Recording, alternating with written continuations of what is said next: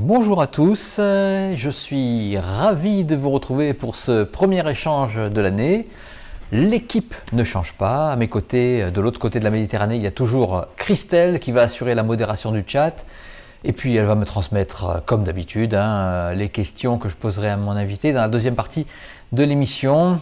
Euh, aujourd'hui, euh, nous allons parler du pouvoir magique des pierres et des cristaux avec euh, Jean Didier, que j'ai l'honneur de recevoir pour la deuxième fois dans mon émission. Jean Didier, bonjour et merci. Merci encore d'avoir accepté une deuxième invitation. Ben, c'est toujours avec plaisir, Philippe. Bonsoir. Alors Jean Didier, tu es connu euh, pour ta médiumnité, euh, ton intérêt pour les fantômes, comme on a fait pour la précédente émission, ton magnétisme. Alors d'où vient déjà cet attrait pour les pierres avec ce livre euh, que tu as fait qui s'appelle Le pouvoir magique des pierres et des cristaux tout à fait. Bah, écoute, en fin de compte, tu sais que moi, base, je suis magnétiseur depuis euh, une trentaine d'années. Et puis, euh, je m'étais aperçu que euh, quand je magnétisais, quand j'utilisais des cristaux, donc il y a déjà très longtemps, j'avais un petit peu quelque chose qui permettait de décupler le pouvoir que j'avais sur les gens pour les soigner ah. grâce à l'énergie et au pouvoir des cristaux. Donc, j'en avais parlé dans un livre aux éditions Bussière, un livre sur la guérison où j'avais déjà commencé à parler en 97, tu vois, donc ah euh, ah il y a quelques années, euh, dans ce livre euh, des cristaux, de la façon de les utiliser. Et puis, euh, tout le monde me disait, mais pourquoi tu n'associes pas aussi le côté magique, puisque on parle de magie dans ce livre, et de rituel, avec l'utilisation des cristaux, puisque c'est quelque chose qui peut se concilier. et surtout, il y avait comme un manque, si tu veux, en France, on s'était aperçu qu'il n'y avait pas beaucoup de livres, voire pas du tout, qui parlaient de la magie des cristaux et de l'utilisation des cristaux euh, dans, le, dans la magie.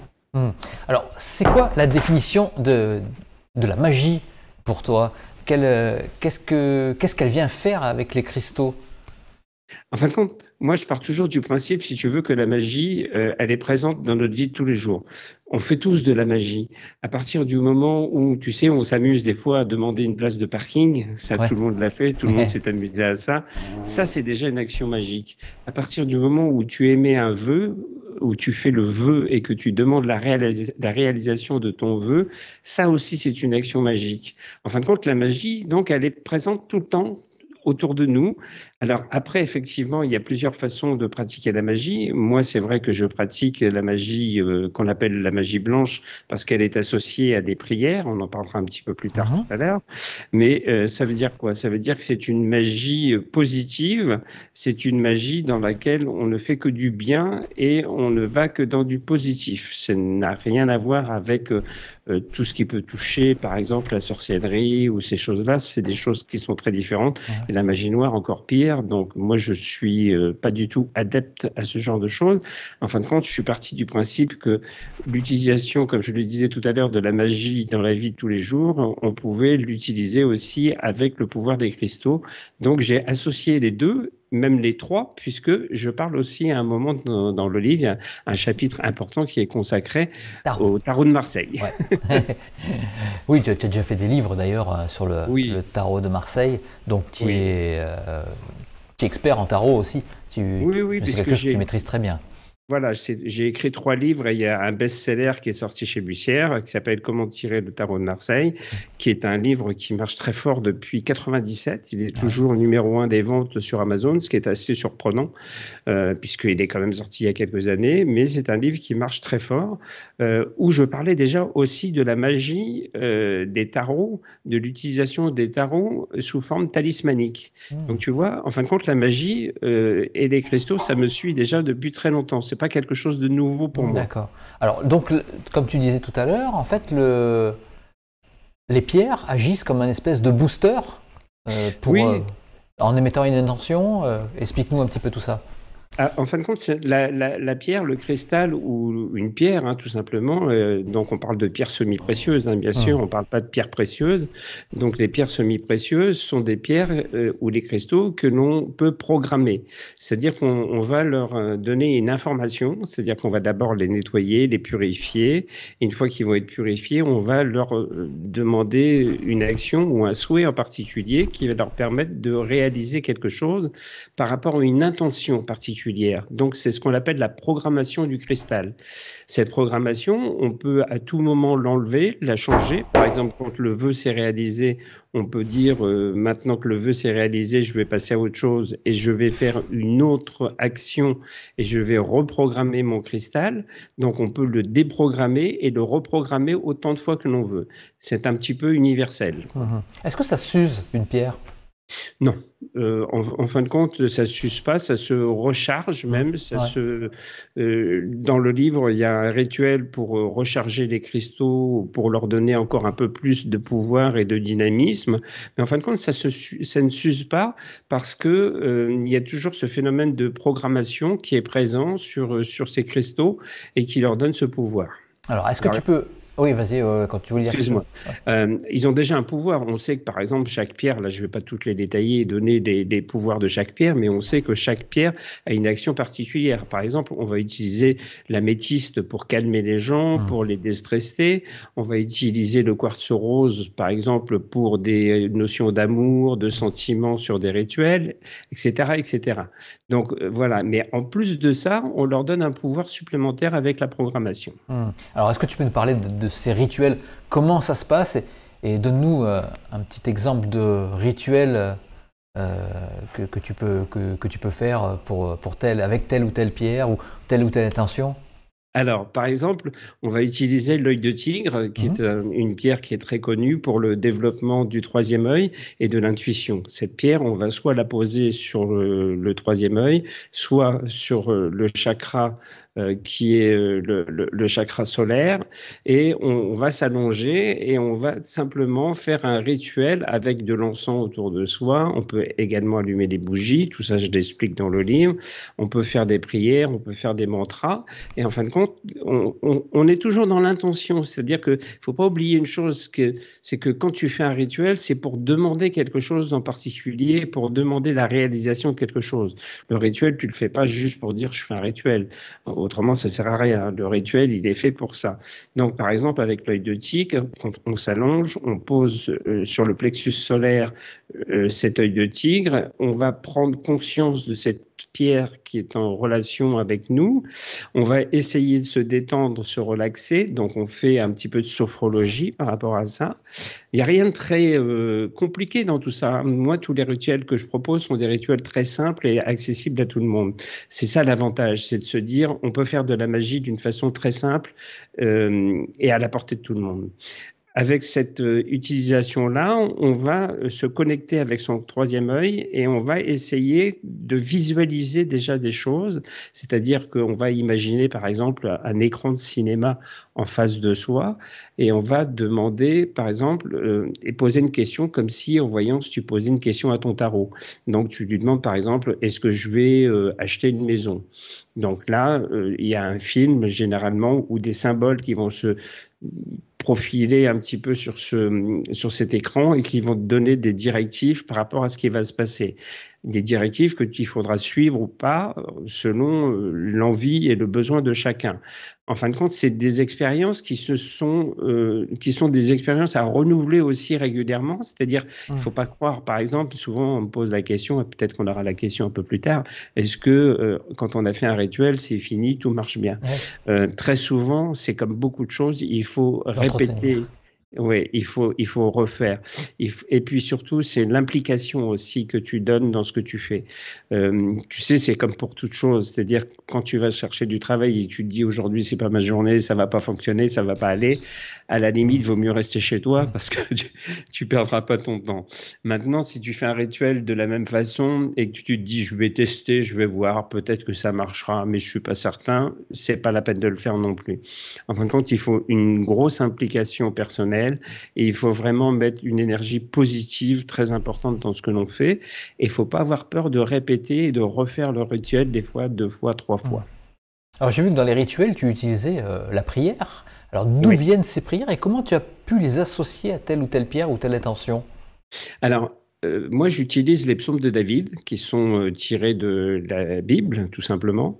et ces psaumes de David, en fin de compte, on les connaît depuis très longtemps, puisqu'il y a eu plusieurs ouvrages qui sont sortis et qui donnent, en fonction des numéros des psaumes, un petit peu euh, vers quoi tu dois aller et vers ce que tu dois faire pour pouvoir avoir la réalisation ou l'interprétation de ce psaume. Euh, c'est ce qu'on appelle les clés euh, des psaumes de David. Donc ces clés-là, ce sont des clés qui te donnent l'utilisation euh, spécifique du rituel que tu vas faire et que tu vas mettre en place. Alors, par contre, je tiens à dire tout de suite que c'est pas une obligation parce que tout le monde n'est pas euh, en, en, adéquation, on va dire, avec les psaumes de David et n'a peut-être pas envie de les faire ou ça ne correspond peut-être pas à une religion ou à une croyance. Donc, ils peuvent très bien être remplacés par autre chose. Euh, souvent, les gens, par exemple, vont mettre des mantras, puisque les mantras, ce sont des choses qui sont aussi très euh, spécifiques et très connues et appréciées par les gens. Donc, euh, on peut mettre un mantra ou une prière d'une autre religion. Ça, c'est pas un souci. Par contre, il est certain que moi, tous mes rituels ont été testés à ah. partir des psaumes de David. Alors, qui les a testés? C'est toi? Oui, moi je les ai testés, je ah les ai fait tester par différentes personnes. J'ai attendu d'avoir des retours pour voir un petit peu comment ça fonctionnait. Et en fin de compte, on s'est rendu compte que euh, ces psaumes de David avaient une puissance et une force euh, phénoménale qui, euh, là aussi, comme le cristal, démultipliait la puissance de ton rituel.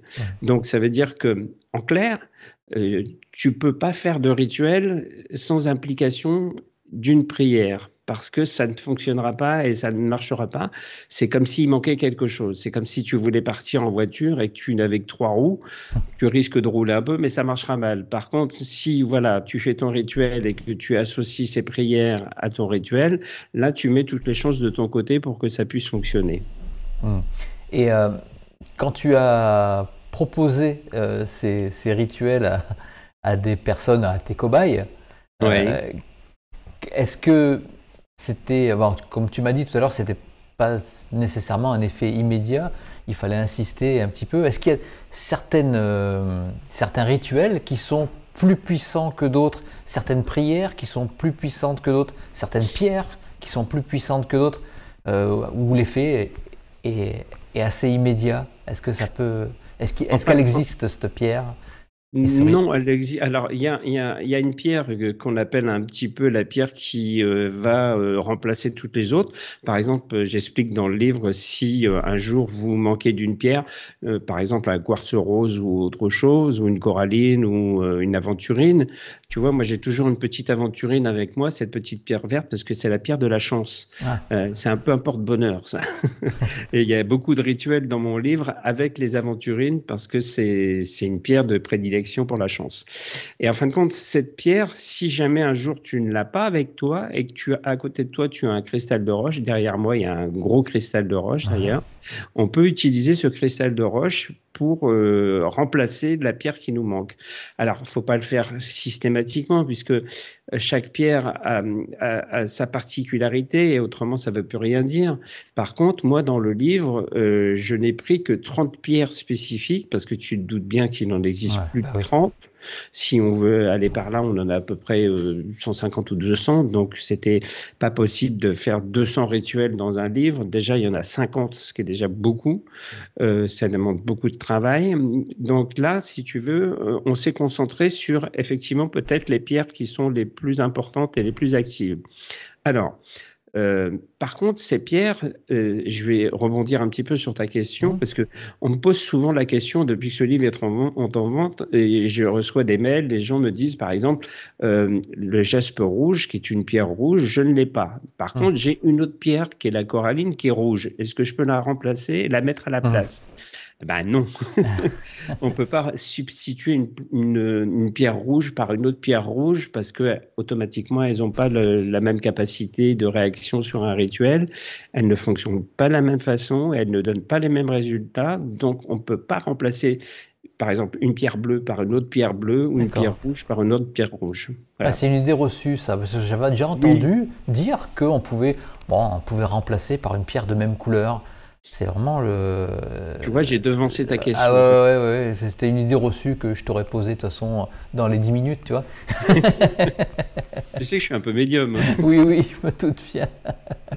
Donc, euh, non, non, euh, sans plaisanter. Euh, en fin de compte, oui, on me pose très souvent la question et non, on ne peut pas.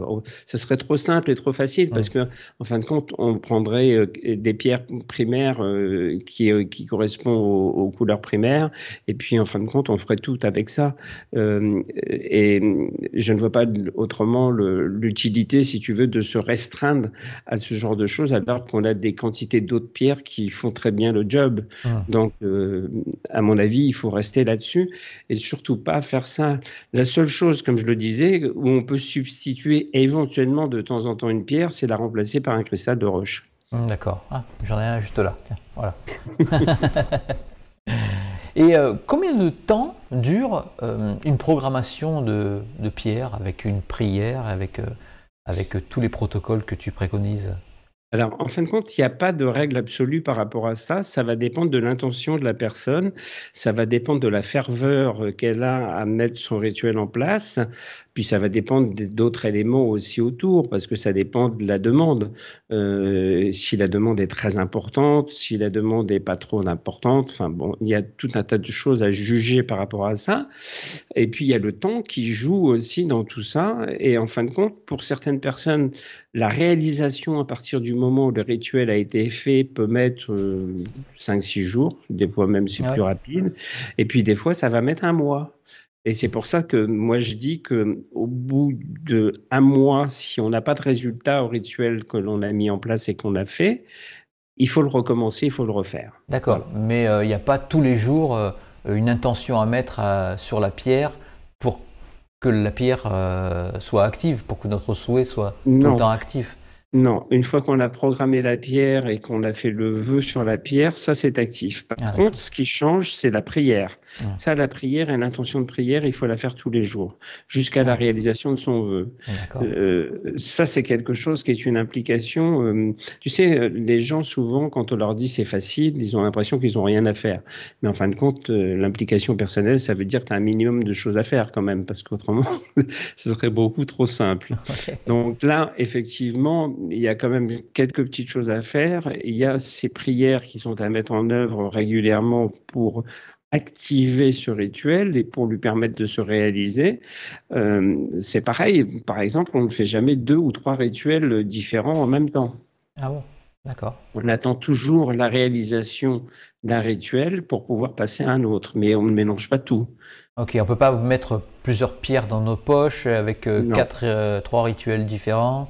Non, ça, ça, ça c'est ce qu'on appelle s'éparpiller hum. euh, et diviser euh, la possibilité de réaction des pierres et de multiplier leur pouvoir. Donc là, tu peux pas partir sur ce genre de choses parce qu'en fin de compte, tu ne te concentres pas sur euh, quelque chose en particulier. Hum. et en fin de compte, un rituel, c'est spécifique et, et on doit s'y attacher et on doit attendre la réalisation de ce rituel avant de passer à autre chose. Alors des fois, il y a des gens qui sont très impatients, effectivement et qui veulent tout tout de suite et qui veulent beaucoup de choses en même temps et qui voudraient, par exemple, dans une pièce, mettre dans un coin d'une pièce un rituel, dans l'autre coin d'une autre pièce un rituel, un autre rituel, etc. etc. Et ça, non, c'est pas possible. Ça, ça fonctionne pas comme ça, en fin de compte. Euh, on ne peut pas tout mélanger et tout faire à la fois. Quoi. Alors, une chose originale aussi euh, dans ton livre que j'ai découvert, c'est que tu utilises le tarot, le tarot de Marseille. Alors, tu allies la puissance des pierres au tarot de Marseille. Mm. C'est quoi? C'est encore, encore, pour booster encore plus euh, l'intention et la réalisation de, de ce souhait? Oui, parce qu'on sait très bien, si tu veux, que le tarot a une certaine euh, puissance aussi hein, euh, dans la, façon dont tu l'utilises. dans le livre que j'avais fait chez Bussière, j'expliquais très bien que on pouvait déjà utiliser une carte de tarot comme un talisman. Euh, donc ce talisman, en fin de compte, tu peux le transformer, tu peux le transcender, tu peux lui demander des réalisations et des pouvoirs particuliers en associant la pierre qui va avec. Donc effectivement, toutes euh, les 22 lames, les arcanes majeures du tarot de Marseille sont répertoriées dans le livre avec la pierre qui va bien avec. Mmh. Et à chaque fois, si tu veux, c'est une intention particulière. Donc c'est une façon de fonctionner. Et ça veut dire quoi? Ça veut dire que effectivement, euh, comme tu le disais si bien, tu boostes l'énergie du tarot avec le pouvoir de la pierre pour pouvoir lui donner la possibilité de faire un rituel qui va donner des résultats au bout du compte aussi. Donc le, rituel, il est spécifique et il est le même pour les 22 arcanes majeures du tarot, c'est-à-dire qu'il n'y a pas un rituel différent pour chaque carte. Par contre, on doit bien choisir la carte ou la lame qu'on utilise, puisque elle, elle a sa spécificité mmh. et elle a son fonctionnement particulier. C'est-à-dire que tu peux pas demander, par exemple, euh, on, utilise souvent, par exemple, la, carte de la papesse euh, pour une grossesse, pour quelqu'un qui a, pour une femme qui a du mal à avoir un enfant, etc. Chose comme ça. Tu peux pas utiliser cette carte-là pour, par exemple, euh, demander un nouveau travail. Mmh. Là, tu vas plus euh, euh, utiliser le battleur, par exemple, qui représente, lui, le travail.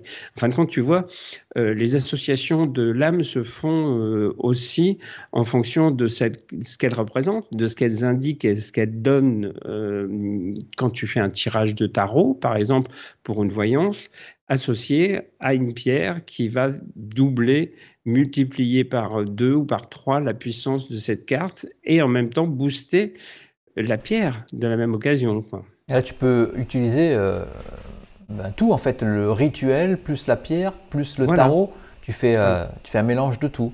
Alors, on, fait, sa petite cuisine, en fin de compte. La carte, qu'est-ce que tu en fais? La carte, tu la gardes avec toi, c'est ça? Alors, la carte, en fin de compte, elle est placée au milieu de plusieurs bougies, si tu veux, et on, place des pierres qui sont euh, devant les bougies, et on fait avancer tous les jours euh, les pierres jusqu'au moment où elles se touchent, si tu veux. Ah, voilà. Et pendant ce temps-là, effectivement, les bougies, elles, elles se consument aussi. Donc, tout ça, c'est expliqué, la façon de le faire, la façon de mettre tout ça en place. Alors, ce qui est important, c'est, alors, c'est pas toujours facile à trouver, mais pour ce genre d'exercice et de rituel, il faut des très gros bougies parce que comme c'est des bougies que tu laisses consumer à peu près une heure et que le rituel il se déroule sur sept jours, si tu prends une bougie qui ressemble à un cierge, euh, ça tiendra pas, si tu veux. Mmh. Donc, c'est pour ça que sur les dessins, par exemple, les, si tu as remarqué, mais les bougies sont représentées de toute façon, toujours de, de façon assez importante mmh. et, grosses, des grosses mmh, bougies, quoi, pas des petites bougies fines, quoi. Et la deuxième chose qui est importante aussi, c'est que euh, il faut normalement que la bougie soit teintée dans la masse. C'est-à-dire que on vend souvent aussi des bougies, par exemple vertes, jaunes, rouges ou autres, mais c'est une pellicule qui est collée sur un sur une bougie blanche. Et en fin de compte, ça, ça fonctionne pas du tout parce que euh, voilà, c'est c'est pas c'est pas bon, c'est pas c'est pas la bonne utilisation. En fin de compte, il faut des bougies qui sont teintées dans la masse. toujours en rituel, on utilise des bougies teintées dans la masse. Alors, toujours pareil, c'est toujours un petit peu compliqué à trouver. Et puis, il y a aussi des fois des gens qui sont pas très au réglo. Moi, j'ai reçu des mails de personnes qui m'ont dit euh, j'ai demandé au fabricant avant de commander si la bougie était bien teintée dans la masse. Il m'a dit oui. Et une fois, je les ai reçus, j'ai gratté un peu la bougie et tout était blanc en dessous. Et je me suis fait avoir. Donc, euh, c'est un petit peu problématique de ce côté-là, mais c'est toujours pareil. Si on veut que le rituel fonctionne, il faut le faire correctement et avec les bons outils. Hum. Et pourquoi si on ne le fait pas avec des bons outils, le rituel marche moins bien? L'intention, elle serait... Euh, elle, ne suffirait pas?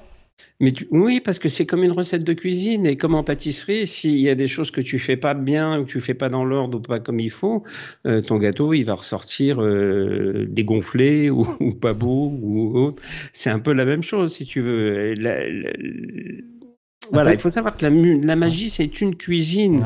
Euh, voilà, c'est tu as des ingrédients et il faut avoir les bons ingrédients, les bons produits et les produits de qualité, tu vois. mais là, ça ressemble plus à de la science parce que, euh, je sais pas moi, l'univers, comme c'est un peu triste que l'univers, il s'attache à, que la cuisine, euh, enfin que la, recette soit soit bonne, que la question soit la bonne, etc c'est bon pour tout, c'est bon pour tout. Euh, euh, comme je connais bien le tarot, si tu veux, quand tu poses une question au tarot de Marseille, tu sais très bien que si tu ne poses pas ta question de façon précise et si tu formules mal ta question, tu n'auras pas une bonne réponse. On est bien d'accord. Mhm.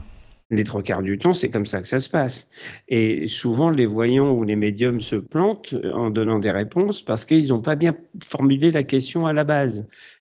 Donc, si tu veux, tu retrouves ça systématiquement dans l'ésotérisme, tu te retrouves un petit peu partout, que tu utilises ça, que tu utilises des runes ou autre chose. Si tu tires les runes et que tu poses pas bien ta question, tu n'auras pas la bonne réponse. Euh, c'est exactement la même chose pour l'astrologie. Quand tu montes un thème, tu as euh, effectivement euh, la partie technique et analytique de l'astrologie, mais la partie intuitive, si tu regardes mal ou si tu ne fais pas attention à certains aspects, tu n'auras pas la bonne réponse non plus. D'accord. Donc en fin de compte, tu, le retrouves partout. D'accord. Est-ce qu'on peut demander euh, simplement à une pierre d'avoir une réponse, euh, comme, comme si on faisait un tirage de cartes Oui. Euh, Il y a un, un rituel spécifique qui se fait d'ailleurs avec quoi? Avec l'aventurine. Ah ben. C'est la reine de la soirée, l'aventurine. Voilà, c'est la reine de la soirée, c'est une de mes pierres préférées. Et en fin de compte, avec l'aventurine, on peut poser des questions de voyance, un petit peu comme tu poses une question euh, à un pendule. De la même façon, euh, j'explique comment faire pour pouvoir avoir une réponse. Mais là encore, il faut avoir une réponse précise et pas une réponse vague. Il faut, il faut vraiment faire attention à la façon dont on programme euh, ce que l'on veut faire, si tu mmh. veux. Ça, c'est très important. Est-ce que tu peux nous expliquer justement comment on pose une bonne question? Alors, la bonne question, euh, c'est une question qui est succincte et qui est directe et qui va droit au but. Voilà. Si tu poses une question avec des si, des est-ce que, peut-être que tu es sûr que là, tu n'auras pas la réponse. Par contre, si tu, si tu poses une question franche, là, tu auras une réponse à ta question. D'accord. Et la réponse, on l'a comment? Par des synchronicités Par, euh, par une rencontre? Alors, tu peux l'avoir par la synchronicité, tu peux l'avoir par une rencontre, tu peux l'avoir par un symbole qui va se positionner devant toi, devant tes yeux et qui va te donner la réponse à cette question. Tu peux aussi l'entendre, hein, ce qu'on appelle la clairaudience. Euh, voilà, euh, tu as, tout un tas de, facteurs et de choses qui peuvent se, dérouler et se mettre en place.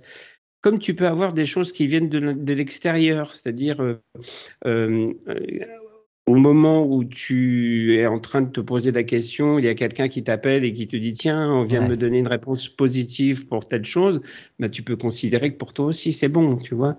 Donc voilà, en fin de compte, il faut simplement être attentif à tous les signes qu'on nous envoie. Ça, tu le sais. Ben oui, et oui. Après, le truc, c'est de ne pas devenir fou aussi à, épier chaque signe et le prendre comme, euh, j'allais dire argent comptant, mais enfin, de prendre comme vraiment comme un signe de l'univers. Il peut y avoir euh, peut-être des choses qui sont complètement anodines et euh, que l'univers ne nous envoie pas. Euh, oui, mais ça, c'est une façon de, faire et de voir, et c'est une philosophie personnelle. Euh, c'est comme quand tu vas dans les excès, voilà, il y a, y a, un juste milieu. Hein. Le médium, c'est bien ça, hein. c'est être au milieu des choses. Quoi, hein. Donc, euh, je pense que si tu fais attention à ne pas être dans les excès, parce qu'effectivement, quand on est dans les excès, c'est jamais très bon à partir de ce moment-là, tu peux avoir des réponses. Maintenant, quand tu es plus attentif à ce qui se passe autour de toi et que tu fais attention aux signes qui te sont envoyés, c'est quand même important. Hum. Combien de temps tu as mis pour faire ce livre? Parce que avec tous les rituels qu'il y a, tu as utilisé, tu as, tu as testé tous ces rituels ou tu as fait tester tous ces rituels, et il y a du, il y a du boulot derrière. Eh bien, écoute, je vais te dire 30 ans. 30 ans de métier. C'est 30 ans de métier. Euh, je t'ai dit un petit peu tout à l'heure quand on a démarré l'émission, euh, j'ai commencé comme magnétiseur, donc j'ai tout de suite commencé à travailler avec des pierres. J'ai euh, commencé à faire des rituels, à faire de la magie. Après, ça s'est associé au tarot, puisque j'ai fait plusieurs livres sur les tarots. En fin de compte, c'est, tu sais, c'est tout simplement la vie qui fait qu'à un moment ou un autre, il y a un déclic qui se fait. Moi, quand j'ai été contacté par le, Lotus et l'éléphant, tu sais que le Lotus et l'éléphant, ça fait partie du groupe Hachette, uh-huh. euh, qui est un des plus gros groupes euh, de vente de livres en France. Et ils sont venus vers moi en me disant, on, a besoin d'un livre euh, avec vous, mais un livre original avec des pierres et tout ça. Je leur dis, ça tombe super bien puisque moi, effectivement, je peux concilier la magie, tout ça. Ils m'ont dit, Banco, en fin de compte, le contrat s'est négocié en, même pas dix minutes. Quoi, Donc, euh, par contre, il y a eu effectivement un, très très gros boulot derrière pour mettre le, tout en place, parce qu'il a fallu travailler aussi avec une illustratrice qui a euh, donné un petit peu le ton euh, des. Ça, c'est des photos des pierres. Il y a aussi des illustrations faites par Florine qui a, qui a expliqué en détail un petit peu comment fonctionnaient euh, les, euh, les rituels. les chakras. Voilà, ça, c'est les chakras. Parce qu'en fin de compte, j'explique aussi dans le livre que euh, chaque pierre est associée à un chakra et à une action particulière. Voilà. Ah, je montre un petit peu des, des exemples, des illustrations dans le livre. Et, en plus, il est magnifique. Il a une couverture dure. Donc, c'est très agréable à lire et, et, à, et à feuilleter. quoi. Il y a d'ailleurs une association avec euh, Marc Neu aussi. Oui. Ça aussi, on peut en parler aussi parce que euh, Marc Neu, je l'avais, euh, enfin, je l'ai pas reçu, mais j'ai reçu la personne Denis Labouré avec qui il, avait coécrit le livre sur les pentacles, sur les pentacles et les prières de la Julio, voilà, c'est ça. Voilà, tout à fait. En fin de compte, Marc, ça fait pas très longtemps, ça fait, ça doit faire trois ans à peu près que je le connais, mais ça a matché tout de suite entre nous parce qu'on a la même vision des choses. Euh, Marc Neu est un grand spécialiste de la magie. Ah, bah euh, lui, en plus, euh, il a hum, une entreprise dans laquelle il fabrique justement des produits pour faire des rituels de magie. Et euh, on peut dire que c'est un expert, un des meilleurs experts en France de la magie. Euh, et donc, euh, il m'a fait le plaisir de, de, de faire la préface Bien sûr, avant de faire la préface, il a voulu voir le livre, est-ce qu'il y avait dedans et les rituels, et est-ce que si euh, je disais pas trop de bêtises. et en fin de compte, il m'a dit, écoute, franchement, c'est, euh, il n'y a jamais eu de livre comme ça de fait, donc euh, moi, je veux bien faire la préface parce que c'est, c'est excellent. Quoi. Ah. Donc voilà, et il m'a fait cette très belle préface, et c'est vrai que hum, ça cautionne aussi un peu le livre, parce que quelqu'un qui est un expert de la magie qui cautionne ce livre, ça veut dire que effectivement, euh, le travail a été bien fait. Quoi. Et dis-moi, en toute pas... humilité, en toute humilité. non, non, il est très bien fait. Euh, tu n'as pas peur que tes rituels soient détournés euh, pour en faire, pourquoi pas, de la magie noire? Hum, Alors, à partir du moment où tu as verrouillé tes rituels, et surtout avec des prières euh, et des psaumes de David qui sont extraits de la Bible, tu peux pas travailler sur de la magie noire, c'est pas possible. Euh, maintenant, j'explique aux gens que effectivement tout a toujours été fait dans ce livre dans un but positif et que les actions qui sont faites ne sont pas faites pour faire du mal et que de toute façon si on essayait de faire du mal avec on ne pourrait pas le faire ça ne marcherait pas ça ne fonctionnerait pas donc euh, j'ai pour l'instant, jamais aucune personne m'a dit ah. euh, j'ai essayé de bidouiller un petit peu votre rituel pour faire un truc euh, pas très sain, etc. Tout. Non, parce que, en fin de compte, la clientèle qui va vers ce genre de livre est une clientèle très spirituelle, très respectueuse et très positive. Donc j'ai cette chance-là, si tu veux, d'avoir des gens qui me suivent sur euh, ce que je leur propose d'une façon très positive. Bon, bah, tant mieux, tant mieux, tant mieux, parce que c'est vrai que c'est inquiétant. Même je me demandais aussi, euh, quand j'avais lu euh, euh, les, prières et pentacles de l'abbé Julio, oui. qu'est-ce qu'on peut en faire de ça aussi Je me disais peut-être que des, des, personnes qui ne sont pas bienveillantes pourraient, pourraient les détourner, quoi. Ben, quand ça sort de la Bible et quand ça sort de, de des prières de l'abbé Julio, non, parce que c'est euh, une icône euh, très positive et religieuse et spirituelle euh, qui va tout à fait à l'encontre de, de la magie noire. Alors c'est vrai qu'on va me dire, oui, mais il y a toujours le yin et le yang, il y a le blanc, le noir, il y a le bon, le mauvais, etc. La lumière et l'ombre. mais bon, euh, en fin de compte, c'est pas si simple que ça.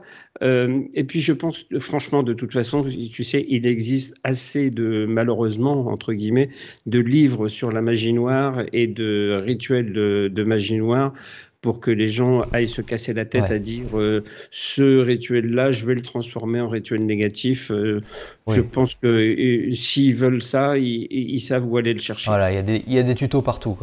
Oui, exactement. tout à fait.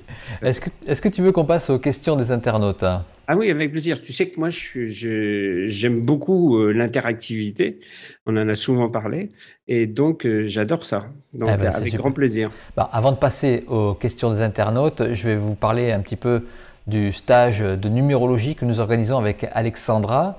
Et on ne vous demande pas d'y croire. Le stage qui se déroulera du 17 au 23 janvier. Il s'agit d'une semaine pour vivre et manger numérologie. Euh, une formation qui visera à vous rendre autonome, ça c'est Alexandra qui le dit. Et puis il reste des places, voilà, c'est donc du 17 au 23 janvier, donc pour vous inscrire, il y a le lien dans la description de la, vidéo. Alors je vais passer une petite vidéo où Alexandra présente un petit peu ce stage. On ne vous demande pas d'y croire, alors je suis ravie de vous retrouver pour cette petite capsule pour vous présenter les stages qu'on a décidé d'organiser avec Philippe sur la semaine du 17 au 22 janvier prochain. J'avais envie de vous proposer cette semaine de stage, pourquoi? Ben Déjà pour que vous commenciez et vous redécouvriez pour certains les subtilités, les trésors de la science des nombres. Parce que à partir du moment, comme vous le savez, où on se connaît, où on comprend les tenants et les aboutissants de son chemin de vie, de ce qu'on est venu y faire, si on comprend aussi quel est le fonctionnement de son nombre d'expressions et de son nombre de ressources, on a toutes les clés en main pour se réaliser, pour justement sortir d'une forme de procrastination et donner du sens en fait aux événements de notre vie et aussi aux décisions fondamentales qu'on est destiné à prendre. Donc ça permet en fait de conscientiser l'expérience, de la consacrer dans la matière et d'être complètement aligné avec l'écoute de son cœur. Alors c'est un outil fabuleux, c'est un outil génial et à travers ce stage en fait je vais vous apprendre à monter un thème de A à Z. On va aussi observer et scruter à la loupe l'énergie de tout ce qui est héréditaire, transgénérationnel. On va parler du mmh. nombre actif, du nombre intime, du nombre de réalisations. Et on étudiera aussi toutes les grandes réalisations de vie, les quatre chapitres de vie cruciaux, capitaux par rapport à nos réalisations et nos aspirations d'âme. Et enfin, on conclura aussi avec l'étude des cas pratiques et aussi de l'année personnelle. La petite cerise sur le gâteau dans tout ça, c'est que le stage sera animé par Babou aussi.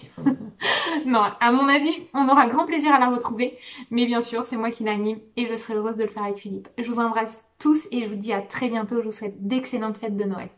Bye bye voilà, voilà, voilà. Bisous à Babou, euh, le petit chien d'Alexandra. Je vous présenterai mon chien quand il viendra. Euh, j'ai un chien, ça fait une semaine. Enfin voilà, ça c'est mon histoire personnelle. Allez, on va prendre les questions des internautes. Merci beaucoup à Christelle qui me les a envoyées.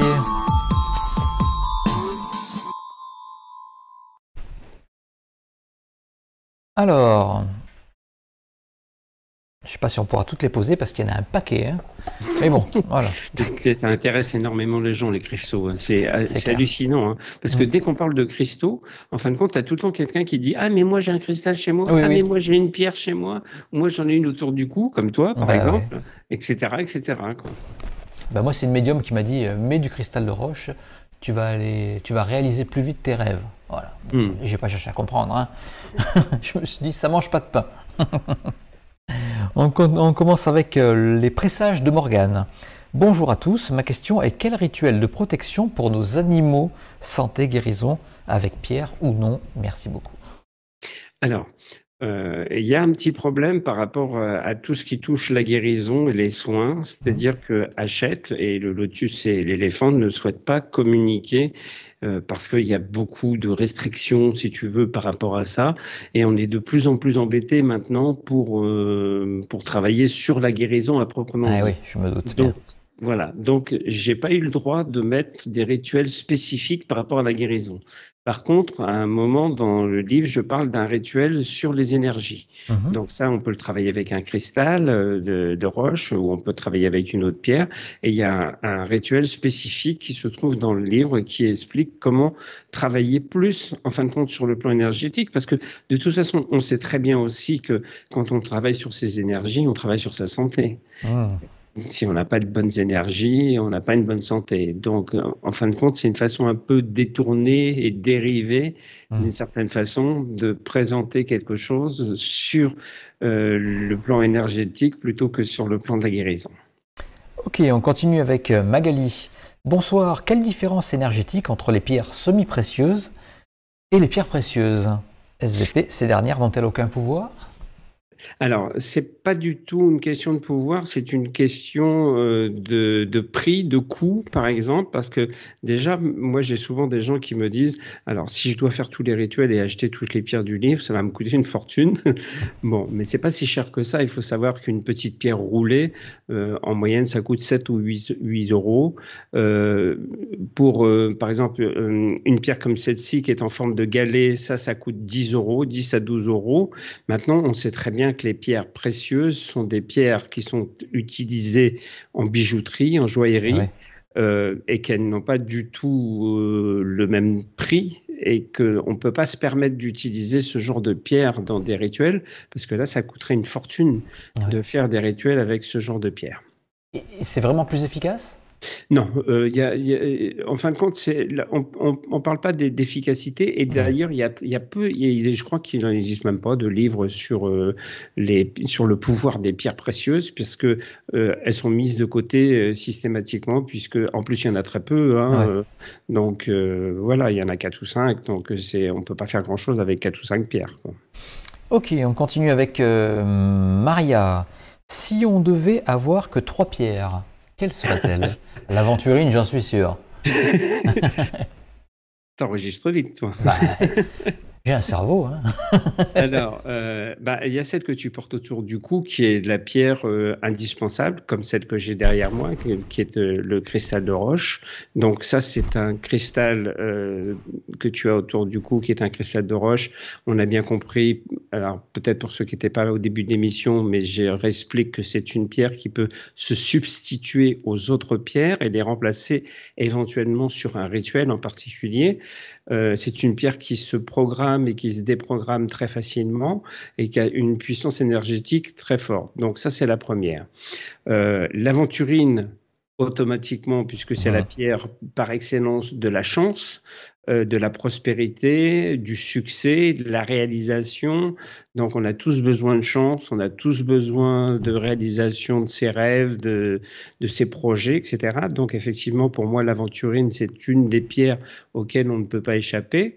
J'ai parlé tout à l'heure de l'œil de tigre. Hein? L'œil de tigre est très importante. Pourquoi? Parce qu'elle nous permet de travailler sur son intuition, elle nous permet de développer son troisième œil. Donc je pense que tout le monde et toutes les personnes qui sont intéressés par le type d'émission que tu peux faire, euh, à un moment ou un autre, se sont posé la question de se dire est-ce que je peux développer, ouvrir mon troisième œil, etc. Donc voilà. Euh, après, il y a le quartz rose, puisque ça, ah. par définition, c'est le quartz de l'amour, euh, et on a tous besoin également d'amour. Eh Donc voilà, pour tous les rituels qui sont dans mon livre, j'explique aussi l'utilisation du quartz rose. Et puis je terminerai certainement avec l'améthyste. Ah, euh, c'est pour charger. Euh, oui, et puis c'est aussi surtout pour, euh, pour, euh, pour toutes les personnes qui stressent. Ah, tu sais, c'est c'est une pierre qui a le pouvoir de calmer, de détendre, de relaxer. D'accord. moi, souvent, je la donne à des personnes qui dorment mal, qui ont un mauvais sommeil. Je leur demande de la poser sur leur tête de nuit. et puis, c'est une pierre aussi qui est beaucoup utilisée en spiritualité. il y a beaucoup d'évêques qui ont une bague avec de l'améthyste, par exemple. Euh, on m'avait dit qu'elle servait euh, comme chargeur aussi. On, si on plaçait d'autres pierres, sur, euh, alors, sur l'améthyste, ça pouvait. Voilà. Alors sur les géodes, sur ce qu'on ah, appelle une géode.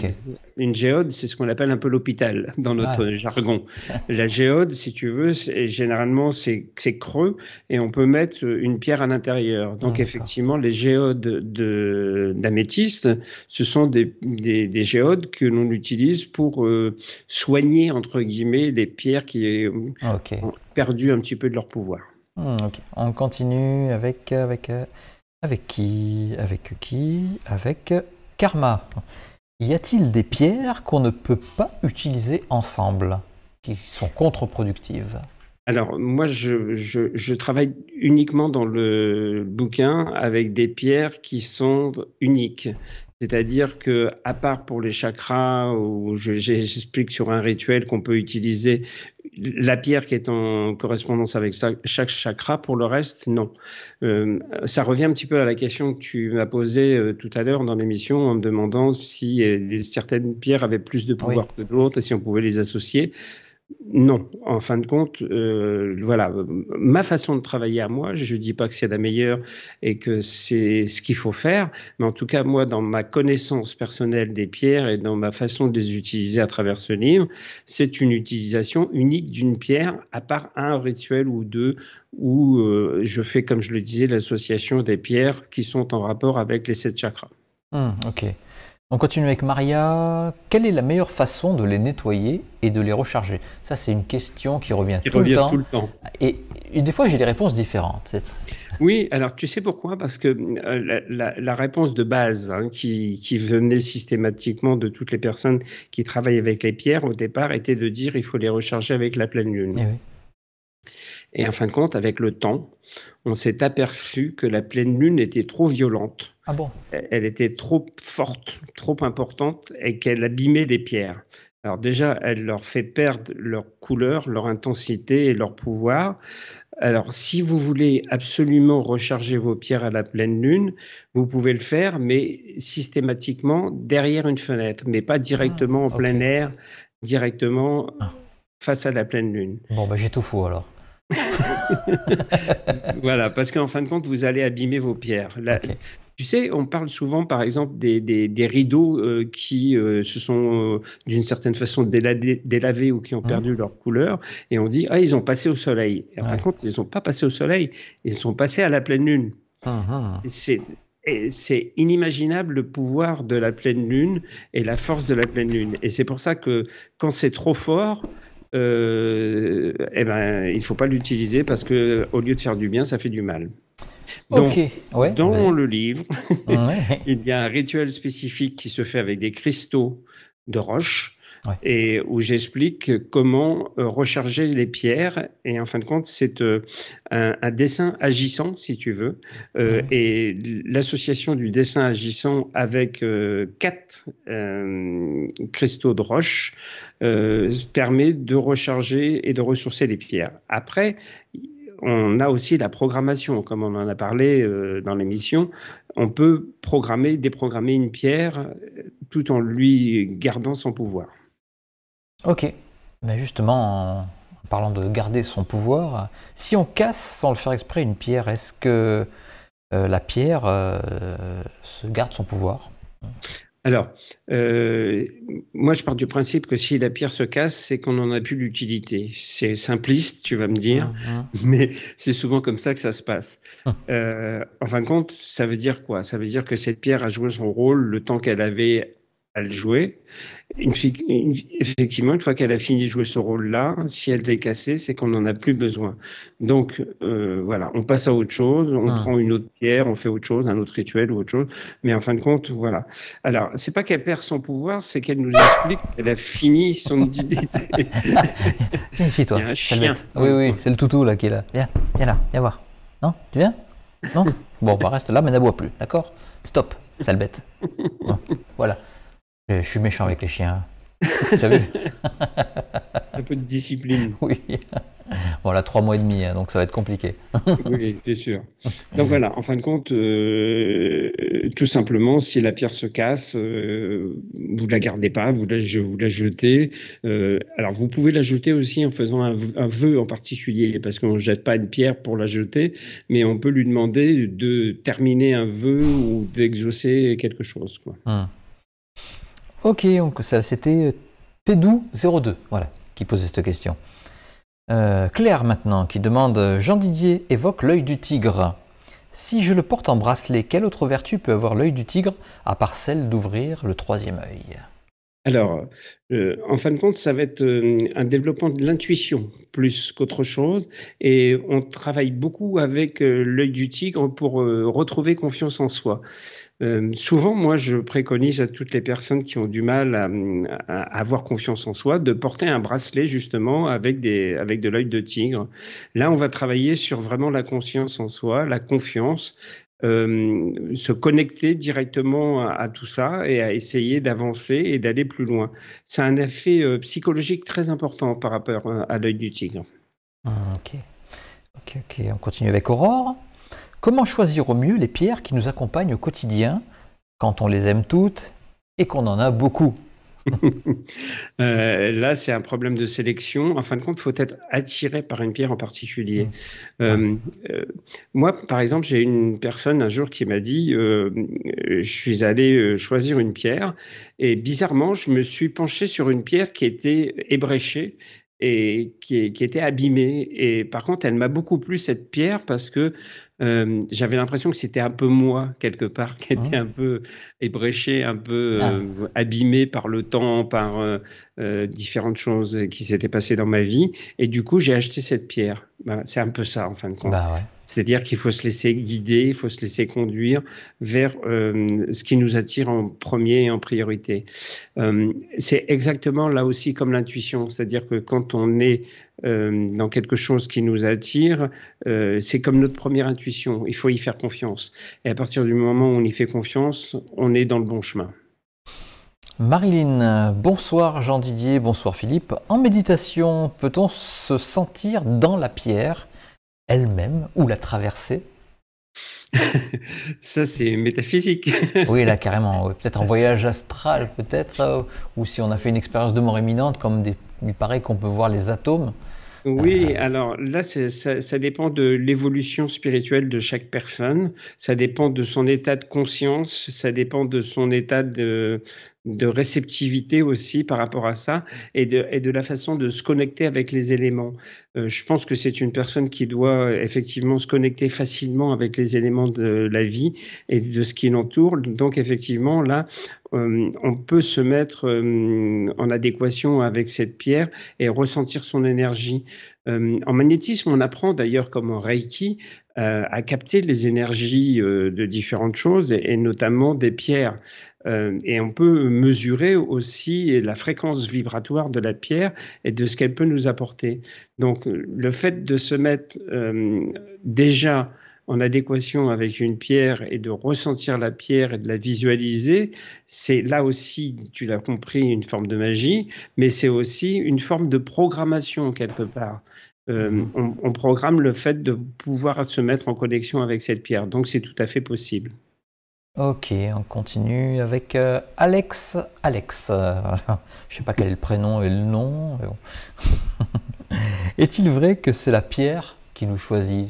Tout à l'heure, tu disais que c'est nous qui choisissions notre pierre. Est-ce que c'est un... On peut, on peut dire que ça va dans les deux sens. on, peut dire, que ça va effectivement dans les deux sens parce que euh, c'est la pierre qui vous fait l'œil, quoi. Euh, parce qu'elle a senti que euh, c'était quelque chose qu'il vous fallait. Donc à partir de ce moment-là, effectivement, on peut dire que ça va dans les deux sens. Ok, ok, c'est donc Alex Alex.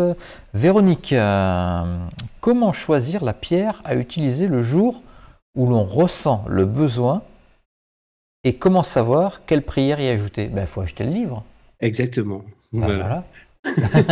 c'est moi qui ai fait la réponse, hein, désolé. Mais c'est bien que ce soit toi qui la fasse plutôt que moi. ben oui. Magali, quelle pierre SVP pour favoriser le passage à l'action? C'est vrai qu'il y en a des personnes qui ont du mal à passer à l'action alors là, on peut briser la confiance en soi, hein, parce que le, le, souvent le fait d'avoir du mal à passer à l'action, c'est souvent un manque de confiance en soi. C'est-à-dire qu'on hésite, on n'y va pas parce qu'on n'a pas confiance, parce qu'on ne sait pas, parce que ceci, parce que cela. Donc c'est l'œil de tigre. On revient toujours. Tu vois, c'est vraiment une des pierres euh, quand on disait tout à l'heure le top 5, je crois, des, oh, top 3, mais bon, tu as, donné un top 5, toi. Moi, j'en ai mis 5, donc euh, j'ai fait un top 5. Donc, dans le top 5 des pierres que j'utilise, euh, voilà, euh, ça permet déjà de travailler sur sa confiance en soi, et ça, c'est déjà très important. Hum, c'était Magali qui posait cette question. on continue avec Elena. et pour les pierres que nous trouvons dans la nature et qui nous inspirent, quel est leur pouvoir?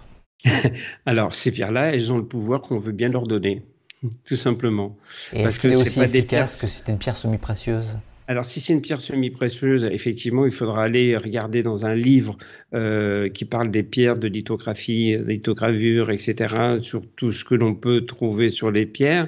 Euh, Mais si c'est un petit galet, tout simplement trouvé sur la plage, qu'on eh trouve ben, magnifique. Il, aura, il, aura, la fonction qu'on veut bien lui donner. Hmm.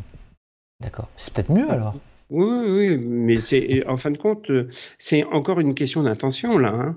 On est toujours dans le fait de l'intention qu'on veut bien donner à un objet. Là, on est aussi dans le quelque part dans le porte-bonheur. Euh, j'ai un prochain livre qui parlera de ça d'ailleurs, euh, de l'intention qu'on donne aux objets et, au porte-bonheur. Souvent, en parlant, je fais une petite parenthèse par rapport à ça. Quand on parle des porte-bonheur, on me dit euh, ah oui, est-ce que ça porte vraiment bonheur? Mais tu sais, quand on constitue un égrégore positif autour d'un objet, que ce soit une pierre qu'on a trouvée, que ce soit une pierre précieuse ou semi-précieuse, un cristal, que ce soit une croix, que ce soit n'importe quoi, à partir du moment où on donne cette intention régulièrement dans cet objet, il finit par se constituer un égrégore d'ondes positives autour de cet objet qui finit réellement par porter bonheur. Ok, ok, l'intention, toujours l'intention en fait. Exactement. On continue avec euh, Ange-Marie. Euh, bonsoir Philippe et Jean Didier. Pace salut. Ah, pace salut.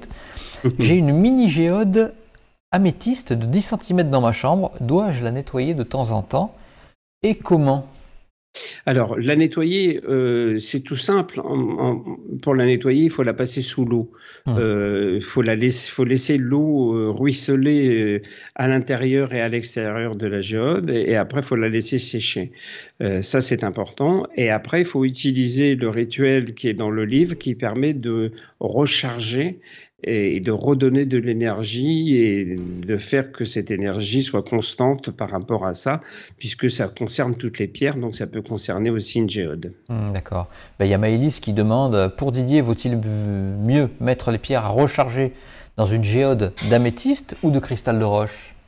Alors, euh, l'un ou l'autre, c'est exactement la même chose. Le, le, côté améthyste a un côté pouvoir calmant, comme je l'ai dit tout à l'heure. Donc on va plus l'utiliser si on veut que la pierre que l'on va mettre dedans a un pouvoir calmant, déstressant, euh, relaxant, etc.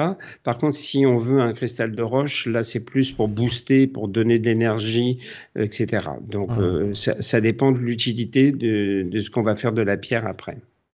Là, il y a maintenant il y a Véronique qui se demande si euh, c'est en fait un rituel alchimique lorsqu'on fait euh, les pierres, les cartes, les bougies, euh, tout mélangé on a expliqué un petit peu tout ça tout à l'heure. Hein. C'est une cuisine en fin de compte quelque part et c'est plutôt ésotérique qu'autre chose. Hein.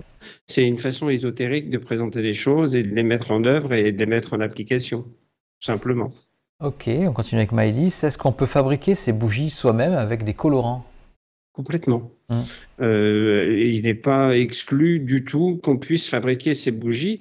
Et à la limite, je dirais que c'est peut-être encore mieux parce qu'on y met son intention dedans. Ben et on, peut les programmer au moment où on les, on les fabrique. et en tout cas, à partir du moment où on fait des choses soi-même, euh, j'ai tendance à dire que c'est quelque chose qui est encore plus fort au niveau énergétique et qui va donner encore plus de pouvoir au rituel parce qu'il y aura son implication personnelle qui aura été mise dedans. Alors, Donc ça, c'est plutôt très bien. Ok. Question de Christelle. Bonsoir, chef. Ça m'intéressait. Jean, est-ce que l'aventurine est la star de votre prochain livre? Euh, quelque part, oui, euh, oui, oui. Il y a très peu de rituels. Par contre, dans le prochain livre, c'est un livre qui va tourner autour de la chance et du succès avec toutes les choses que l'on peut utiliser pour mettre en, action euh, la chance et le succès. Et bien sûr, euh, en priorité, je parle de l'aventurine. Donc effectivement, elle, a tout à fait raison. On continue avec Aurel. Bonsoir. Peut-on faire un rituel bienveillant pour quelqu'un de son entourage, pour son mari, sa meilleure amie alors effectivement, on n'est pas obligé de faire le rituel pour soi-même, on peut faire le rituel pour quelqu'un d'autre. Euh, à partir du moment où on le fait, il faut avoir l'intention de la personne. Soit on utilise sa photo à côté du rituel, soit on prononce, parce que quand, quand je parle des prières, généralement il faut les réciter, il faut les réciter à voix haute. On peut dire, voilà, je donne l'intention de cette prière à telle personne, etc. Et on peut aussi euh, magnétiser, par exemple, tout simplement, même si on n'est pas magnétiseur, hein, il suffit de poser sa main au-dessus de la photo de la personne et, on donne l'intention que l'on veut à, ce rituel. Euh, en faisant une dérogation pour que ça soit dirigé vers la personne en particulier. D'accord, il n'y a pas besoin d'avoir l'autorisation de la personne pour pouvoir c'est toujours mieux. Moi, mmh. moi, je pense que c'est toujours mieux parce que là aussi, c'est pareil, il va y avoir une implication personnelle. Euh, si la personne n'est pas au courant, euh, c'est toujours un peu gênant. Moi, je sais que euh, à chaque fois que j'ai eu besoin de faire des rituels pour des personnes euh, et que c'était pas pour des personnes directes et que c'était pour un membre de la famille, mmh. je demandais toujours à la personne de, demander l'autorisation. à chaque fois, j'ai fait des soins en magnétisme, je demandais à la personne si elle voulait recevoir mes soins et si elle était apte à les recevoir et si elle était d'accord. Mmh. On continue avec Véronique. A-t-on vraiment une pierre, de, une pierre prédéfinie pour nous? Et comment la reconnaître et la trouver? Une pierre prédéfinie pour? Oui, est-ce que chaque individu est associé à une pierre? Non. Non. D'accord. Non, non, pas spécialement. En fin de compte, on en revient à ce qu'on disait aussi tout à l'heure, c'est-à-dire que soit la pierre nous choisit, soit on choisit la pierre quelle que soit euh, la qualité quelle que soit la grosseur, quelle que soit la capacité, le pouvoir de la pierre, en fin de compte, euh, soit on l'a choisi ou soit elle nous choisit. Mais il n'y a pas euh, quelque chose de spécifique. Alors après, par exemple, on peut dire pour certains signes du zodiaque, par exemple, il y a des pierres, ça on le retrouve, hein, et je vais en parler dans mon prochain livre, où je vais expliquer que certaines pierres seront plus en, adéquation avec certaines personnes de certains signes. Mais ce n'est pas une obligation. D'accord. Tu parles un petit peu d'astrologie aussi dans ton livre euh, oui, euh, parce que je parle des, des jours euh, Pour, pour, faire des rituels et l'association, par exemple, du lundi, qui est le, le, jour de la lune, de, qui est un astre et qui est une étoile, puisque c'est la lune est une étoile. voilà, donc on, c'est un luminaire, en fin de compte. On appelle ça plus un luminaire qu'autre chose. donc ce luminaire-là, en astrologie, qui est la lune, il est utilisé dans les rituels qui se font par exemple le lundi. Voilà. Ok. Euh, Karma qui pose la question suivante. Y a-t-il une différence entre une pierre brute, non taillée, et une pierre polie dans son efficacité? Non, pas du tout. En fin de compte, c'est simplement une question de côté pratique. Euh, par rapport à l'utilisation que l'on va en faire. Euh, moi, par exemple, j'explique sur des grosses bougies qu'on peut creuser certaines bougies pour y insérer à l'intérieur des petites pierres. Et quand on a des petites pierres roulées, euh, c'est beaucoup plus pratique et plus simple pour faire le rituel d'avoir une petite pierre roulée qu'une pierre mal taillée ou qui est brute, quoi. D'accord. Mais ça change pas. Au niveau du pouvoir, ça ne change rien. On continue avec Joël, ça sera la dernière question. Est-ce qu'on peut utiliser une pierre avec un support comme un pentacle? Complètement, puisque ce que j'explique en fin de compte dans la deuxième partie du livre, euh, l'utilisation des tarots de Marseille, c'est tout à fait ça. Hmm.